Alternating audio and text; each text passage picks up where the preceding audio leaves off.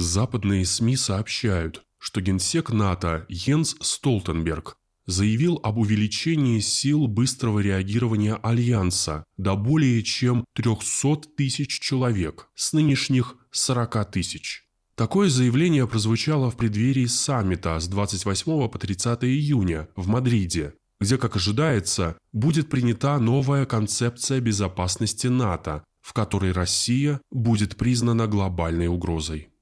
Рост некой группировки войск в 7,5 раз – это, безусловно, серьезный повод для внимания, особенно если речь идет о непосредственном военном противнике России. Некоторые эксперты провели параллели с численностью группы ВС РФ в 120-150 тысяч человек по публичной информации, задействованной в СВО на Украине появились пессимистичные публикации о скором трехкратном превосходстве НАТО над Россией. Такое считается классическим соотношением для нападения.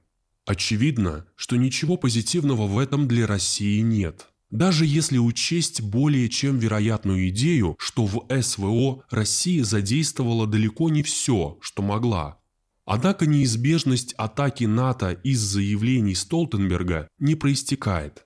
Расширение быстрых войск до 300 тысяч будет не самым простым делом и на данном этапе выглядит больше как ритуальное заявление.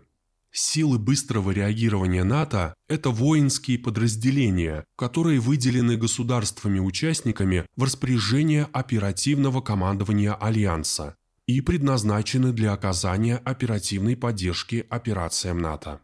Вплоть до развала Советского Союза Основой мобильности было обязательство США выделить контингент, численный состав которого был равен 10 дивизиям и который мог быть развернут и готов оборонять Западную Германию в течение 10 дней. Концепция 10 в 10. В 2021 году концепция сменилась на 4 по 30. Актуальная численность сил быстрого реагирования НАТО в 40 тысяч человек распределена по 30 батальонно-тактическим группам, 30 авиационным эскадрильям и 30 кораблям. Быстрое реагирование предполагает, что эти группы могут оказаться в районе конфликта в течение 30, не позднее 45 дней. Рост численности сил быстрого реагирования НАТО чуть не на порядок приведет к кратному же усложнению логистики и прочих процедур. Как показала практика спецоперации на Украине, Собираясь в течение месяца в зоне конфликта, силы быстрого реагирования НАТО могут просто не успеть за стремительностью событий, а Россия вряд ли позволит возникнуть идеальным и безопасным условиям для выполнения плана развертывания НАТО. В НАТО медлительность своей структуры понимают, поэтому в состав сил быстрого реагирования входят самые быстрые силы из быстрых или оперативная группа очень высокой готовности, около 20 тысяч человек, из которых непосредственно на Земле могут действовать 5 тысяч. Срок применения самых быстрых в течение 2-3 дней. Полагая, что оперативная группа очень высокой готовности после расширения сил быстрого реагирования НАТО составит пропорциональные 150 тысяч человек, теории действительно можно было бы ожидать их прибытия на ТВД в течение штатных двух-трех дней. Но это если не учитывать, что для переброски потребуется в семь с половиной раз больше самолетов, техников, топлива, запчастей и так далее. 300 тысяч человек в новых силах быстрого реагирования НАТО следует понимать не как создание армии в 300 тысяч человек, а как перевод 300 тысяч военнослужащих от всей Евроатлантики в категорию сил быстрого реагирования НАТО.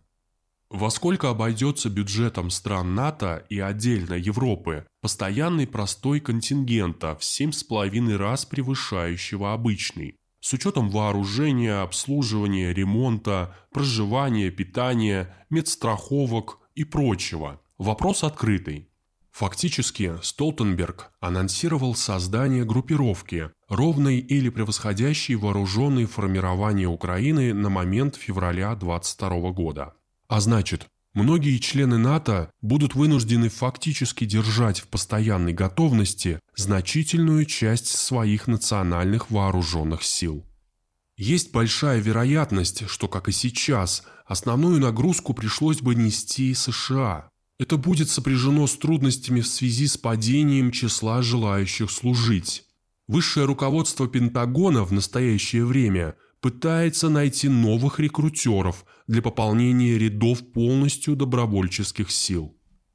Число тех, кто имеет право поступить на военную службу, продолжает сокращаться. Число молодых мужчин и женщин, не подходящих из-за ожирения, употребления наркотиков или судимостей, больше, чем когда-либо.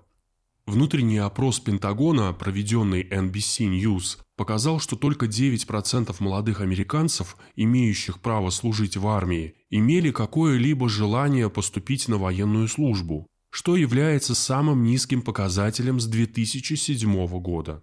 Более половины молодых американцев, принявших участие в опросе, около 57%, считают, что после службы в армии у них возникнут эмоциональные или психологические проблемы. Почти половина считает, что у них были бы физические проблемы.